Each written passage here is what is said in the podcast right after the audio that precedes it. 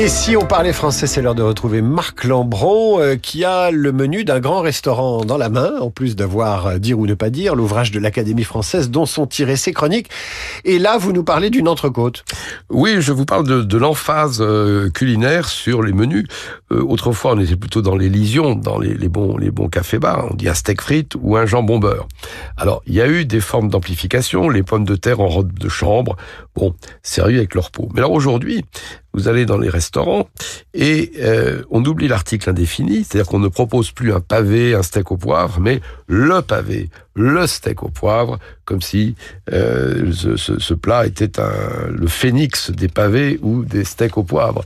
Et ça se complète avec euh, un possessif, c'est-à-dire le canard n'est plus à l'orange, où il n'est plus servi avec des oranges, mais Sa Majesté fait qu'on dira le magret de canard avec ses oranges, ou le magret de canard et ses oranges. Mais on se demande toujours si le, le caractère ronflant de l'énoncé n'est pas là pour cacher la médiocrité des portions. Donc, résumons-nous, on dira manger une entrecôte avec des frites et pas manger l'entrecôte avec ses frites. On dira un gigot avec un coulis d'érel et pas le gigot avec son coulis d'érel. Et tous les matins sur Radio Classique vers 8h20, le Marc Lambron vous est servi avec ses chroniques tirées de Dire ou ne pas dire. C'est l'Académie française et c'est un ouvrage paru aux éditions Philippe Ray. J'ai envie de vous dire bonne dégustation, mais je vais pas oser.